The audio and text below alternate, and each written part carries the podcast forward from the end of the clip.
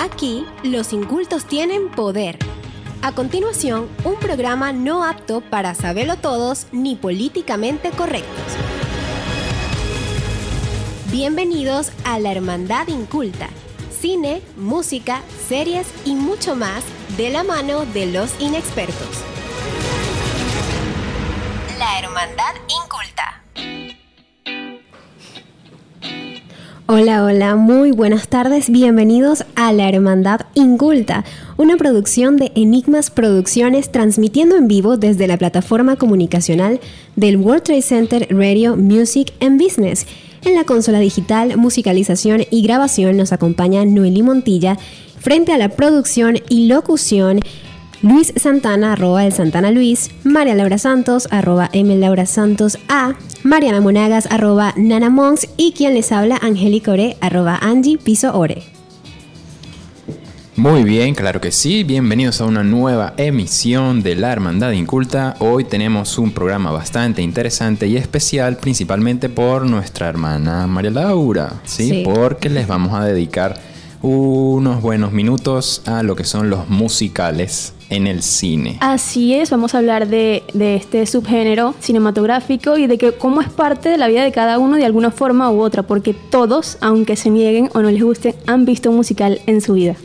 Bueno, sí. Y eh, quiero recalcar que esto es especial para María Laura porque el día de mañana cumple añitos. Entonces Año, ella, año. ella dijo que su deseo era que en la hermandad tocáramos este tema esta semana acerca de los musicales porque a ella le encantan. Sí, creo que yo particularmente no soy muy asiduo a los musicales, pero por supuesto que sí, he visto varios y es importante. Y la música siempre en, en nuestra vida está ahí. Es que no la, la, música es rechazar. fundamental para, Sí, sí. Claro. para disfrutar y vivir la vida. Yo en lo personal estoy como que depende del musical, Eh, más que el exacto. género en sí. Cómo está realizado, que de eso vamos a hablar en, en la próxima sección. Revisemos lo que está en cartelera. Estamos de vuelta en esta hermandad, listos para contarles algunas de las noticias más relevantes de esta semana y hablaremos de los premios Emmy 2020 con algunos de los ganadores de la ceremonia virtual de los premios de la televisión estadounidense. Y le voy a dar el pase a mi querida amiga María Laura para que ella nos cuente un poco de estos ganadores. Bueno, saludos hermandad, ¿cómo están? Este, vamos a hablar de esta ceremonia virtual. Es que por primera vez se hizo de manera distanciada por la pandemia del COVID-19 y se celebró este domingo la versión 70 de los 72 años de su existencia. Uno de los ganadores más grandes fue la miniserie de HBO Watchmen, que obtuvo 11 estatuillas y con eso selló la noche como la producción más galardonada de esta edición de los premios. Entre ellas está Regina King, si la recuerdan, maravillosa actriz y que ganó como la mejor actriz de la miniserie. Ok. Así es, fíjense, yo les puedo comentar un poco de lo que fue Watchmen, yo la pude ver, sí, es muy buena. Por favor, está ponnos- muy ponnos bien. en contexto Sí, porque- no, r- primero recuerden Watchmen, esto viene de DC, es una de las tantas historias que comprenden el universo de DC, es, es de superhéroes, pero tiene un toque un poco más oscuro, como de de misterio, de intriga, de, de- de- de- detectives, ese tipo de cosas, pero mezclada con la parte de los superhéroes, por supuesto. Y eh, la visión, o sí, digamos que la visión que le dieron en la serie es mucho, es en un futuro donde todo es así bastante caótico. Distópico. No tan así, pero por ejemplo hay muchos temas, toca mucho el tema racial, porque también es parte de, la, de, claro. la, de la misma narrativa que te cuentan en, en esta historia. Pero eh, genial, muy bien logrado. Hay uno de los episodios que tiene un flashback como a la época de la, de la guerra civil en Estados Unidos, que es en como, no en blanco y negro, sino como tiene como un tono sepia. Uf, se ve genial. Audiovisualmente tiene varios puntos entonces. Sí. Bueno, algo que tú esperas de HBO. Por supuesto. Exactamente. Y bueno, creo que por ejemplo ese triunfo que tuvo Regina King como la protagonista, genial su actuación. Y también como la mejor miniserie, me parece perfecto. Y hablando de HBO, bueno, me voy a sentar un, al- algo aquí rapidito, pero es que estamos hablando de HBO, quiero mencionar, y ya tú también viste la serie, que una de las sorpresas de la noche fue eh, la victoria de Zendaya. Zendaya, sí. Que, bueno, ya ustedes saben que yo amo a Zendaya. Pero fue por Euforia, que también es una serie de HBO y tú la viste, ¿qué te pareció? ¿Se lo merecía? Sí, sí, totalmente. Exacto, yo opino creo lo mismo. Yo, yo no es que vi- he visto toda la serie, pero sí algunos capítulos y me parece que Zendaya de verdad se ha superado cada vez más en cada producción que hace. Y es la actriz más joven en la historia de los Emmy en recibir este reconocimiento y eso es algo que hay que valorar muchísimo porque ella ya ha tenido como que un- una evolución como actriz muy notable desde una, una sitcom como las de Disney. No sé Es- si, bueno, yo la sigo A desde A ritmo. todo ritmo que estaba con Bella Thorne. Entonces, desde eso hasta protagonizar una serie dramática como es Euphoria, eso le da muchos puntos y mucho reconocimiento a ella como actriz. Sí, de Euforia les puedo comentar que en un principio tú la puedes apreciar como la típica serie americana de adolescentes, ¿sabes? Que es que si las fiestas y no sé qué, todo ese tipo de estilo de vida americano adolescente, pero los temas que tocan allí son muy importantes y cruciales actualmente. Te habla de la diversidad, la igualdad de género, la inclusión y con un tono bastante profundo, eh, los colores que se utilizan son así entre lo oscuro, pero también muy llamativo, jugando con, con los maquillajes de las Que eso protagonistas. se volvió tendencia. Sí, que también ganaron un premio por, por esa especie de apartado del maquillaje. Y, y yo creo que María Laura quiere decir algo acerca de esto. La verdad, de Zendaya, lo máximo que puedo decir es que estoy muy orgullosa de ella. Me parece que ha este, logrado mucho este, en su carrera para la corta edad que tiene. O sea, es contemporánea con Angélica y conmigo, básicamente. Pero a mí, yo la, una de las sorpresas para mí fue la ganadora Sheep Creek, que aquí en, en Venezuela la podemos ver por Comedy Central y es distribuida por Netflix, que arrasó en la categoría de mejor comedia. Que no sé si han tenido la oportunidad de verla, pero de verdad o sea, es una comedia de otro estilo. Siento que no, es, la, no es la típica sitcom que uno ve, sino que es, es otra cosa. Eh, No, no la he visto ni tampoco la he escuchado, sinceramente. No soy mucho de comedias, pero que, pero bueno, por lo que me estás comentando, entonces creo que vale la pena. Para mí vale la pena, la historia es muy interesante. Bueno, y se llevó Ah. nueve estatuillas también, entonces hay que, hay que tomarle Exacto. atención por allí. bueno, para llevarse nueve estatuillas, pues debe tener varios méritos por ahí. Sí, normalmente los Emmys se caracterizan en la, en la comedia que siempre cuando llega una nueva le dan ese voto de confianza. No repiten mucho los premios. Creo que el año pasado estuvo la de Fleabag, que es la, la muchacha esta británica que es protagonizada por una mujer. Eh, antes estuvo The Marvelous Mrs. Maisel. Ya no, ya como ya han pasado, eh, siempre le, le dan el premio a los nuevos eh, proyectos que salen. Entonces eso siempre es algo que destacan en los Emmys en cuanto a la comedia. Bueno, y tenemos otra, otra noticia por allí, súper, súper interesante, que yo cuando lo vi dije, o sea, esto lo tenemos que hablar en la, en la hermandad, porque se trata acerca de que Tom Cruise viajará al espacio para rodar una película, o sea, la primera película rodada en el espacio exterior. Realmente, no es un CGI o en un estudio ni nada así, ¿sabes? Exacto. Cuéntanos, María Laura, eh, a profundidad de qué trata todo este proyecto. Bueno, pocos actores se equiparan a Tom Cruise, pero cuando hablamos de meterse en el papel y tomar todo tipo de riesgos, este tipo lo logra. El pasado mes de mayo contamos con que el actor estaba en conversaciones con SpaceX y la NASA para grabar la película en el espacio y por fin estos rumores se hicieron realidad. Ok. Y bueno, eh, tengo entendido que se asocia con Elon Musk y la Agencia Espacial para rodar, rodar un film que será dirigido por Doug Liman, director de Edge of Tomorrow. Esa es la de Al filo del mañana, que la protagoniza junto con Emily Blunt, que la, eh, la mencionamos en el programa anterior de los viajes en el tiempo, porque toca un poco de eso. Pero ciertamente Tom Cruise se caracteriza por este tipo de películas de acción que, bueno, Sí. si lo que más pueda darle yo, él dice, allá voy, y venga. Pero, pero es increíble lo mucho que hemos avanzado ya a estas alturas de que van a grabar una película en el espacio. O sea, eh, me parece que es interesante y, y da mucho pie a que uno pues piense cómo será, cuáles son las medidas que van a tomar, cómo va a ser ese traslado, de qué va a tratar, cuál es el argumento de la cinta. aún no, Sí. eso- bueno, esos detalles aún no se saben. De, Eh, de hecho, eh, por Twitter, ¿verdad? Space Shuttle Almanac corríjame si, si no pronuncio muy bien, confirmó que en 2021 van a comenzar la misión turística donde van a estar Cruz y Liman a bordo, ¿verdad? Esto va a ir de parte del comandante Michael López Alegría y partirá en esta misión bastante interesante, o sea, al espacio para una película. Vaya, vaya. Vaya, vaya. Por lo que entiendo, fíjense que solo creo que hay tres asientos. Va Tom Cruise, el director, y queda un puesto para alguien más, que en este caso sería el camarógrafo, ¿no? o quién sabe si, si hacen ahí una votación a ver si no puede meterse en ese paquete, ¿no? A mí me daría miedito. No, pero olvídate, tienen que tener entrenamiento y todo eso para poder ir para allá. Exactamente. Sí, exacto. O sea, eso es algo que, que no es que, ay, simplemente sí, Sí, vamos, vamos. espacio. ¡uy! No. No. eso conlleva un trabajo detrás muy, muy arduo. Y eso es lo interesante. O sea, que ya se está tomando eh, tan en serio esto de, de salir de nuestra tierra hacia el espacio exterior y hacer cosas nuevas. Es que esto ya es algo sin precedentes, de verdad. O sea, eso sería un antes y un después en la industria y, O sea, en- y sobre todo en ese estilo. Este es el futuro que, que quizás muchos no lo visualizaban así. Porque, de hecho, si nos ponemos a ver el- las películas de hace algunos años atrás, veían el futuro totalmente distinto. No algo que fuera tan cotidiano ahora como el hecho de que un actor de la talla de Tom Cruise va a ir a rodar una película hasta allá.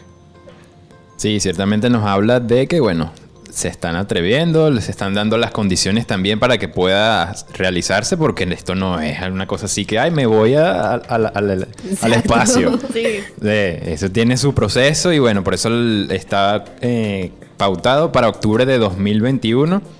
O sea que esto lo iremos a ver quizás 2023, por ahí. O una hasta cosa así. 24, quién vaya sabe. estrategia. ya- Yo no creo que alguien que ame el cine no va a estar pendiente de eso. Por porque es un acontecimiento. O sea, es Mm. un acontecimiento en la historia del cine y también en la historia de nuestro avance La historia de como la humanidad. humanidad. Claro, es como cuando el, el hombre llegó a la luna, es algo así, o sea, el hombre va a grabar una película fuera de aquí, de la Tierra. Después por ahí viene Rápidos y Furiosos 15 y también se lanzan esa, porque si ya lo hizo Tom Cruise, ellos se van a, a pegar por ahí. Por favor, si los argumentos de Rápido y Furioso son cada vez más este, descabellados, no, no, me, no me extrañaría que decidieran hacer una en la- por allá en el espacio exterior. Pero bueno, Prepárense para entrar en sesión. Esto es Sala Capitular. Muy bien, entramos a la sala capitular central de la misión de hoy de la Hermandad Inculta, donde vamos a profundizar con si los musicales son necesarios en la industria cinematográfica o no. Ese género creo que sí cala, pero no del todo. Hay algunas opiniones. Ahorita. Sí. Es más que todo. Claro, siempre han estado, pero hay que decir que, bueno, depende de cómo los hagan. Hay unos que sí son buenos, otros que o sea, no tanto. sienten que han, per- han perdido la magia con el paso del tiempo, quizás. yo pienso que también es la forma y, y el contexto de la realidad, el contexto histórico, porque influye también en cómo se hacen los musicales. Bueno, Recordemos que bueno, los musicales vienen primero del teatro, ¿no? El origen. Ya después en el cine se hacen adaptaciones. ¿Sí? Y hay unas cuantas adaptaciones lamentables, pero eso lo comentamos después. Exacto, ciertamente. Eh, como les decíamos, eh, la sección, este tema principal es gracias a nuestra hermana María Laura, porque ciertamente este es uno de sus géneros favoritos. Y bueno, María Laura, coméntanos tu visión de los musicales en el cine, ¿no? Bueno, honestamente yo soy pro musicales en todo sentido. Para mí la vida sin musicales sería muy triste, tanto en el cine, en series puede ser, en el teatro, o sea, yo, yo vivo de los musicales.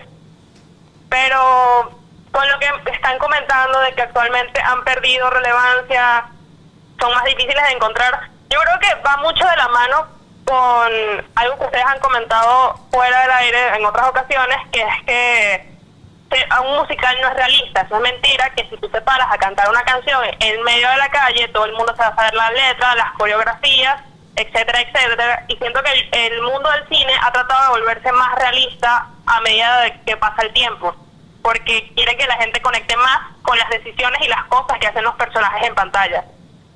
Es que me imagino que hay muchos, o sea, algunos espectadores que no les gustan los musicales precisamente por eso, porque quizás lo ven como muy, no sé, o sea, no, sin ánimo de ofender, pero lo ven quizás ridículo desde su Mm. perspectiva. Pues no estoy diciendo que sean ridículos, sino que lo ven así porque no se identifican con eso que están viendo.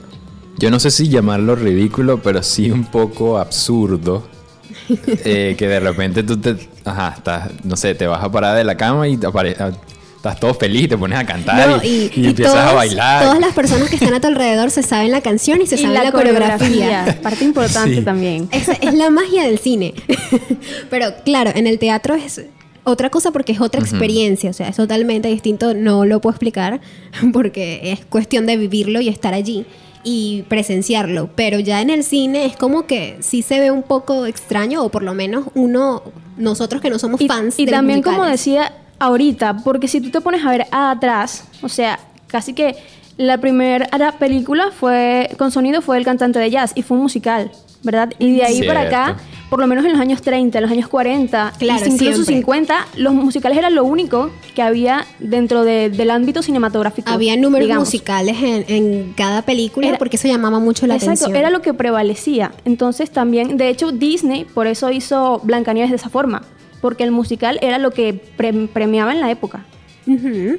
Sí, podemos mencionar algunas de estas grandes películas, ya que nos estamos viendo un poco a la historia. Es- tenemos Vaselina, Obvio. West Side Story, La La Land, que es una de las más actuales, The Greatest Showman también, eh, Los Miserables, que este es un clásico, es uno de los más importantes a nivel teatral, y bueno, también la adaptación al cine, ha- han habido varias, pero han sido muy buenas. Y también tenemos, por supuesto, La Novicia Rebelde, Cantando Bajo la Lluvia, que también es otro clásico. in the rain. Exacto. Ese tipo están muy bien hechos. Eh, y bueno, tenemos A Star is Born, que ya en el cine se han hecho cuatro versiones. Sí, sí. ¿Verdad? Una de las películas más reversionadas que hay. Exactamente. Y cierta, creo que es, es algo importante que no, no- me parece que si lo hacen bien, se aceptan. Y, y bueno, y fíjense que, por ejemplo, Vaselina es una de las películas que, que uno recuerda tanto y que uno se divierte tanto viéndolas. Y es un musical. Claro, ¿quién es no ha uno de visto los Vaselina? clásicos. O sea, Vaselina es como que te marca. Yo no la he visto. eh, Ah. Pero la- esas escenas son icónicas. Aunque Claro, no lo los, hayas nu- visto. los números sabes, ¿no? musicales de Vaselina es algo que todo el mundo reconoce al instante. Y tú tuviste La que haber escuchado no. en algún punto de tu vida una de esas canciones. Ujú. Bueno, Exacto. Sí, sí, sí. Por lo West menos- Side Story también es uno de los clásicos de, de los musicales y también del, del cine. Hay muchas personas que hablan acerca de esto, o sea, que cuando hablan de musicales se van es a Vaselina y a West Side Story. también tenemos que mencionar al Mago de Oz, que es la película más vista en la historia. Cierto. Sí. Ah, bueno. Está rankeada como la película número uno con más vistas en la historia. Y también Cantando bajo la lluvia es también uno de los grandes clásicos del cine y es un musical. Y La novicia rebelde también entra en ese paquete. Es que si te pones a ver, tenemos también a Mary Poppins. Ah, por supuesto. Eh, exacto. Supercalifragilístico Espiralidoso. ¿viste? Bueno, Sí. también tenemos que mencionar a Chicago, ¿no? Y Disney.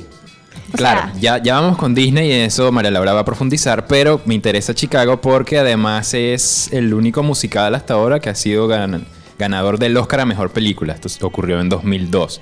¿Ves? Ahí es donde vamos. Si está O sea, muy va de la bien mano. hecha, Va de la mano la, la estética musical con el argumento, con la narrativa. No, y también exacto, el, el tratamiento cinematográfico que se le dé. sí. En esto es donde ha profundizado Disney y aquí María Laura Bueno, que nos puedes comentar de cómo Disney ha realizado los musicales a lo largo de su historia.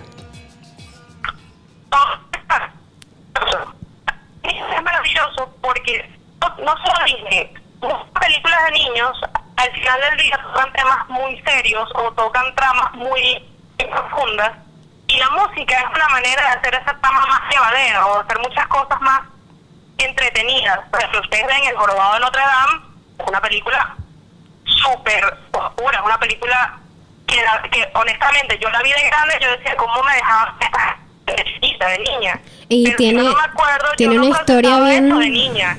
A mí lo que me quedaba era las canciones en general, el panorama o sea, grande. Yo no detallaba cada cosa. Y, de grande también, la, la música hizo que, que fuera más ligera. Al final la música aligeraba el ambiente. Por ejemplo, El Príncipe de Egipto es una película religiosa, toca la historia de Moisés, que es algo muy delicado, pero de nuevo la música la hace fácil de ver y la hace. Sí, bueno, y de hecho los clásicos de Disney pues son, son musicales. Los clásicos de Disney son musicales, o sea, tú la referencia que tienes son precisamente las princesas, que todas tienen una canción que las identifica, que la cantan allí mientras están limpiando, mientras están esperando que el príncipe las rescate, eso sí. Es que exactamente, o sea, tú vas a Disney y te puedo decir que casi que 90% o 85% es musical. Sí. Ajá. Sí, y es sí, como sí. dice Mal, o sea, es como una forma de hacer digerible o adaptable esa, esa, esa trama o esos temas para los niños. Y ella mencionó, o sea, me, me gustó mucho la mención del jorobado de Notre Dame porque precisamente, o es una historia súper oscura, tiene una crítica eh, social, política, religiosa bastante profunda que quizás para un espectador común o para un niño no es fácil de entender. De hecho, ya uno grande viendo la película, como bien decía María Laura, es que tú piensas, pero ¿por qué nos dejaban ver estos de chiquitos? Pero eh, gracias a la parte musical, creo que se es precisamente se hace más digerible, lo puedes comprender mejor, lo puedes disfrutar más y lo puedes recordar más. De hecho, o los números musicales del Jorobado de Notre Dame son uno de los que a mí más me gustan películas de Disney porque están súper bien elaborados, o sea, tienen una magia teatral maravillosa. o Sí. sea, y de hecho esta historia ha sido llevada al teatro múltiples veces y creo que reside es en eso, en sus canciones. Y por ejemplo, en la canción que canta Frollo, que es el, el enemigo principal, pues el villano, o sea, es, un- es una canción impactante. La letra es súper profunda porque habla acerca de un deseo carnal que tiene este hombre que es súper religioso por una gitana que es Esmeralda.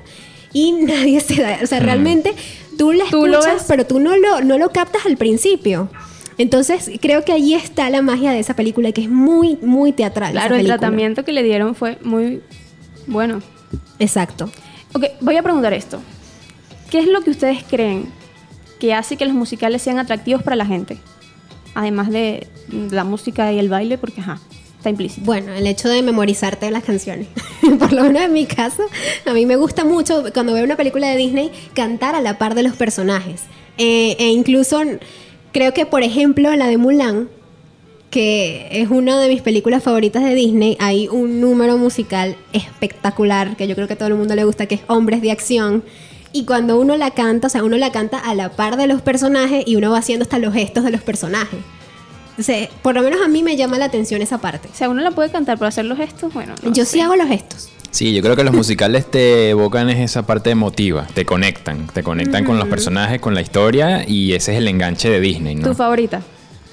Película musical favorita, no me pongas película musical favorita, no tengo, no soy fanático de los musicales, pero una de las que más te puedo aceptar es eh, Into the Woods, que después más adelante la voy a recomendar, pero me gustó cómo la, cómo la llevaron. Esa es una que te puedo ahí. Yo dar. hablando de Disney, para mí es Tierra de Osos.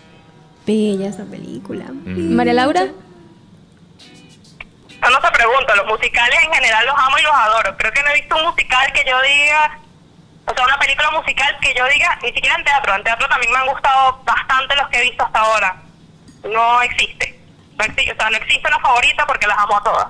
Y, y aquí hay una pregunta que, bueno, quisiera que nos las ampliaras, María Laura. ¿Por qué crees que pasaron del teatro a otros medios, los musicales? ¿Por qué migraron a l- eh, la industria cinematográfica? Ok, la primera, o sea, la primera razón por la que yo creo que emigraron es por cuando se incluyó el sonido en un boom y fue una manera de aprovechar y proyectar la música en nuevos niveles, o sea, tener más alcance a las personas, adaptarse a lo que está de moda. Y lo segundo es que hay un youtuber, que ahorita se me fue el nombre, pero es, este, está enfocado en el teatro musical y él dice que las razones, las razones por las que normalmente a la gente le gusta los musicales es porque la música no aburre. Tú puedes escuchar, bueno, bueno, aburre hasta cierto punto, pero la música en general, tú la puedes escuchar y escuchar escuchar varias veces y te va a seguir encantando. Este, tú a la música no le buscas spoilers. Tú a la música la vas, la oyes, la escuchaste la primera vez y si te encantó la vas a querer volver a oír en ese mismo instante. Entonces este enganche lo tienen los musicales. Ok, bueno, ahí lo escuchamos de parte de una amante empedernida de los musicales. Y vamos a dejar hasta aquí esta parte del debate porque al regreso vamos a seguir conversando acerca de la relevancia de los musicales en el cine y vamos a mencionar algunos que a nosotros nos gustan también. Calma, la reunión no ha terminado. Seguimos con mucho más de la Hermandad Inculta.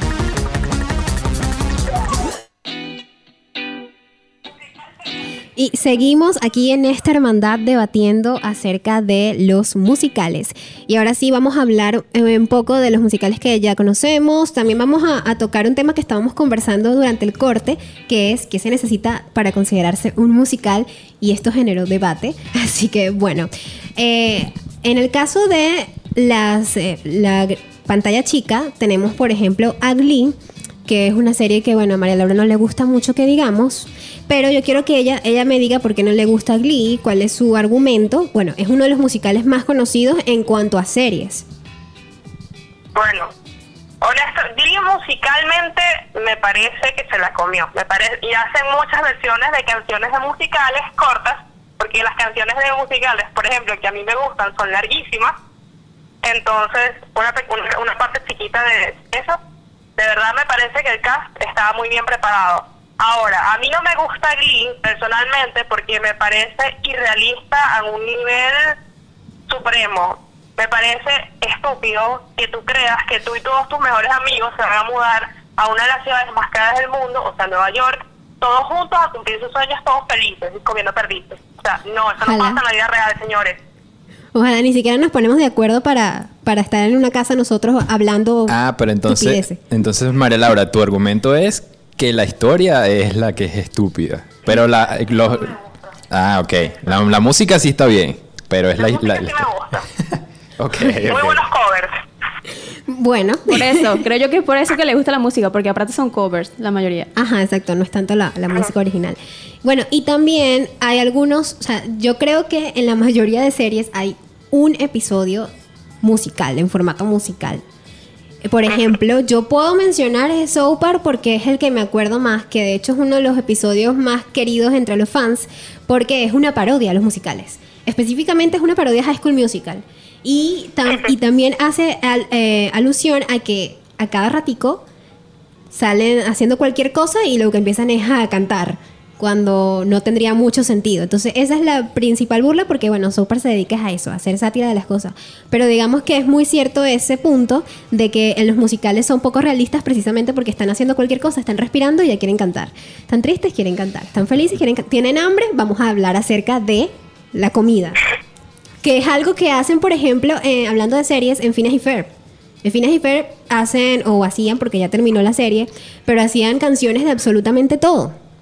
Y creo que eso también es una cierta burla a, la- a los musicales desde mi punto de vista. Yo también lo veo un poco como puede ser algo de marketing porque o enganche. eh, tú te escuchas una canción, o si sea una parodia o modo de humor, y, y te engancha, te, te atrapa. Por ejemplo, me- eh, se me viene ahora eh, Los Padrinos Mágicos, eh, la de los Pixies. Ah, somos pixies, somos pixies. Bueno, y los Padrinos Mágicos tienen una película que es un musical.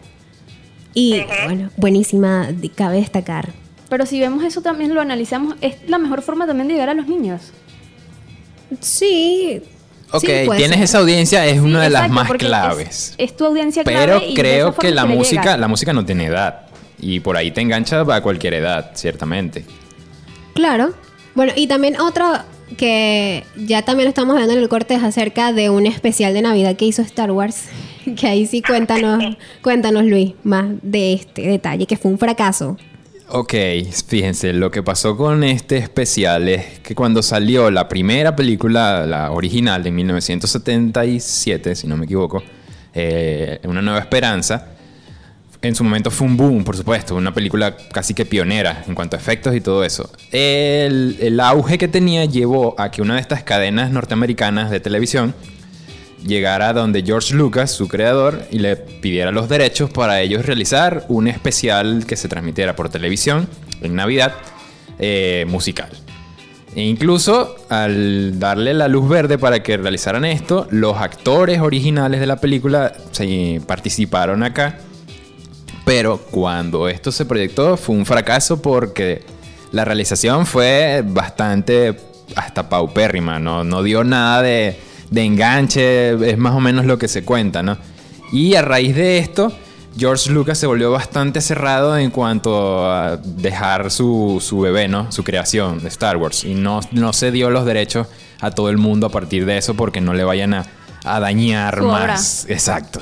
Ahí es cuando lo hacen mal. Que otro ejemplo de cuando lo hacen mal, que ahorita vamos a hablar de otro que a todos nos gusta, pero primero, cuando hablamos de fracasos, podemos mencionar a una de las películas que fue uno de los mayores fracasos del año pasado, que es un musical. Cats.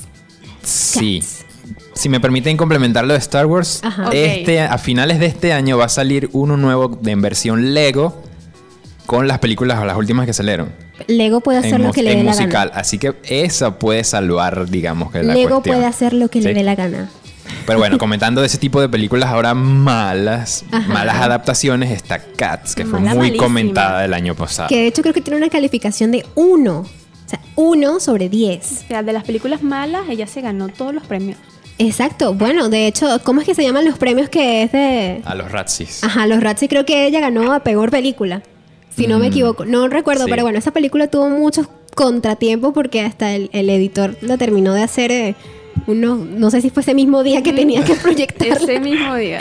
Y bueno, pero al final de todo se concluyó que Cats pues, es una película terriblemente mal ejecutada. Pero creo que por lo que se comenta era el, el proceso de edición del, del CGI, de los se veía personajes. Pero es que también una de las críticas era que la historia, o sea, no daba para una película. O sea, cinematográficamente hablando, no tenían por qué llevar Cats al cine. Ahí es donde entramos a por qué lo sacas del teatro para llevarlo al cine. Tiene que ver mucho con el tipo de historia, con, digamos, también el tipo de audiencia al que va dirigida. Pero sabemos que Cats es uno de los musicales más emblemáticos del teatro. O sea, entonces, obviamente esa obsesión por llevar todo, adaptar todo al cine, porque ya no hay historias originales, sino que todo es adaptado, pues, y son muy pocas las historias originales que tienen éxito. Y entonces creo que una de las críticas que yo más leí era que precisamente no había ninguna necesidad de llevar un musical como Cats a la gran pantalla. Claro, porque ahí también, o sea, parte también la trama. O, o digamos que la línea narrativa. Por lo menos uno de mis musicales favoritos es Les Miserables. O Los Miserables. Y. fue una obra teatral. O sea, fue Sí. el libro, obra El teatral. libro de Víctor Hugo, ajá. Y luego, para, para mí, creo que es mi favorito en cuanto a, a es- a ese género cinematográfico. Sí, es mi favorito, Los Miserables. Claro, es- que depende mucho de la adaptación, pero es que, por ejemplo, Cats es un gatico cantando y bailando. Tú no quieres ver eso. No sé, es que y además se veían muy extraños, o sea, se veían terroríficos, un poco de furries ahí. Ok, María Laura, ¿qué nos puede complementar en este aspecto cuando un musical no está bien realizado? Ok, a mí me parece que hay muchas cosas que fueron hechas para un solo medio. Por ejemplo, aquí de teatro musical Avenue Q, que es básicamente un musical de títeres cantando sobre temas adultos. No, yo no puedo ver eso en la o sea, no me imagino ver eso en una película. Hay cosas que se escribieron para estar en el teatro, así como hay viceversa. Hay películas que no se deberían llevar al teatro, pero bueno, aquí la gente buscando plata trata de explotar cosas sobreexplotadas ya y bueno, cometen errores como Cats.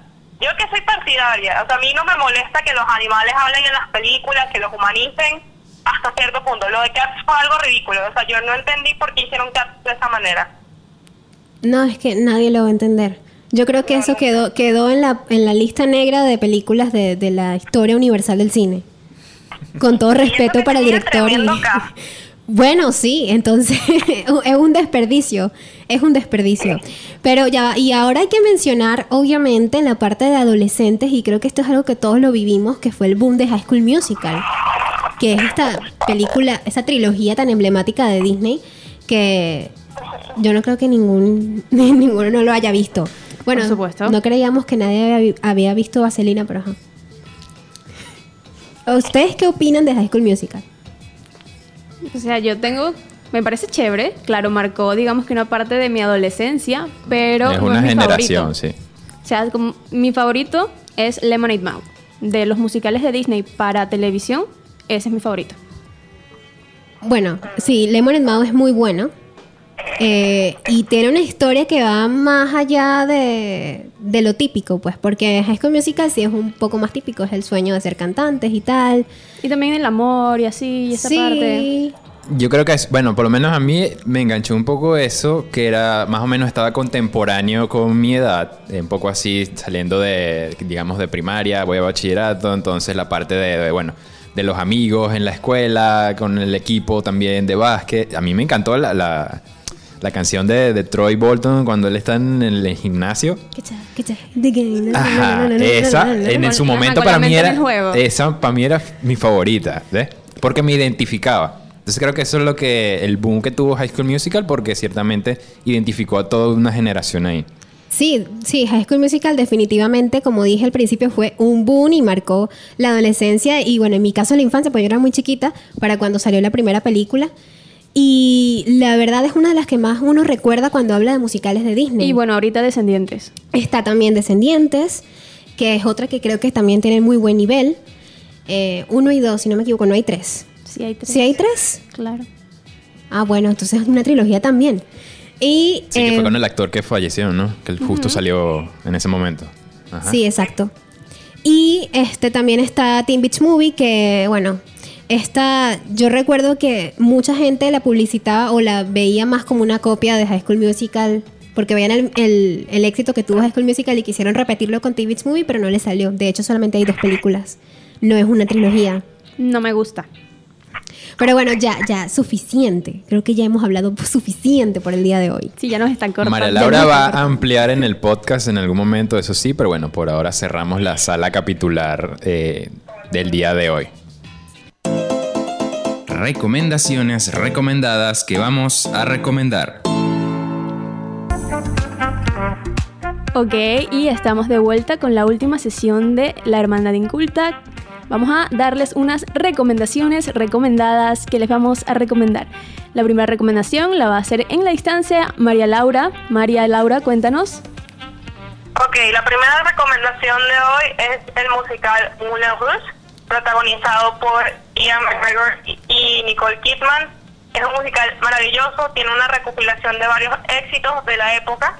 Bueno, de antes de, de ser de la película de los años de los inicios de los años 2000, eh, 2001 si no me equivoco, pero es maravillosa. Trata sobre un escritor pobre que se muda a París con la esperanza de lograr su sueño y conoce a esta cortesana que lo enamora y tienen una serie de aventuras impresionantes. Maravillosa. Todas quieren un Christian Grey. No, yo quiero el Christian de Ian McGregor en Moulin Rouge. Este es el Christian que yo quiero. Qué fuerte. Ok, yo segundo, segundo tu recomendación, de verdad es una de mis favoritas y tienen que verla. O sea, si no la han visto, tienen que verla. También la parte de, de la dirección de arte es muy, muy buena. Mm. Bueno, y ah, otra recomendación aquí en esta sección, pues también la va a dar María Laura, porque esta es una de sus películas favoritas de toda la existencia, siempre la menciona cada vez que puede y se trata de... Cuéntanos María Laura. Bueno, la segunda película, que también la pueden ver como obra actualmente, es Anastasia, la historia de la gran de la gran duquesa rusa que sobrevivió supuestamente a la revolución y es su historia de cómo ella después de haber perdido la memoria intenta reencontrar su familia, a su familia y su vida. Y bueno, eh, las canciones son maravillosas. Honestamente, yo creo que me sé la letra de todas. Yo creo que las puedo cantar hasta en el orden. Pero vale la pena verlas, de verdad. Es una leyenda muy hermosa y está muy bien plasmada en esa película de DreamWorks. No, Eh. mentira, de 20th Century Fox. La versión en español estuvo doblada por Talía, ¿no? Las canciones, la voz de, de Anastasia cantada es de Thalía, exacto. Oh, bueno, esa es una de las películas que tengo pendiente y bueno, de hecho te acabo de proponer que la veamos eh, juntas, bueno, juntas a la distancia.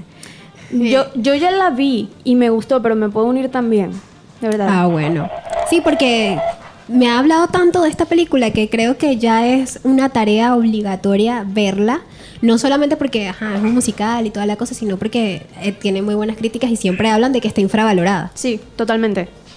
Perfecto, creo que son dos buenas recomendaciones que les dejamos para complementar y finalizar el episodio de hoy de los musicales. Como les había comentado, bueno, yo les puedo dejar Into the Woods, que es una película de 2014 de Disney, que hace una compilación de varias historias infantiles de, por ejemplo, La Cenicienta, eh, Blancanieves, le- Jack las habichuelas. Eh, exacto, las, las une en una sola trama y me gustó. A pesar de que tiene su toque de que llega un momento en que no canten tanto, pero eh, estéticamente está chévere y me gustó eso que hayan unido varias historias en una sola. Entonces estaba, por ahí me gustó, está bonito. Y bueno, sí, ya llegamos al final de esta emisión de la Hermandad Inculta y les recordamos que somos una producción de Enigmas Producciones, transmitiendo en vivo desde la plataforma comunicacional del World Trade Center Radio Music and Business. También, bueno, nos acompañó aquí en la cabina, en la consola digital, musicalización y grabación, Noeli Montilla. En los guiones, contenidos, producción general y la locución estamos Mariana Monagas, arroba Nana Mons, María Laura Santos, arroba M Laura Santos A, Angélica Ore, arroba Angie Pisore y por acá Luis Santana, arroba El Santana Luis. Recuerden seguirnos en Instagram, arroba la hermandad inculta. Y próximamente, ojalá que sea pronto, nos van a encontrar también en YouTube con nuestros podcasts, ampliando cada vez más los temas que, que tratamos por acá. Incultos, damos por finalizada la ceremonia de hoy. Pero la próxima semana no dudes en unirte, que en esta fraternidad no discriminamos a nadie. Esto fue La Hermandad Inculta. La Hermandad Inculta.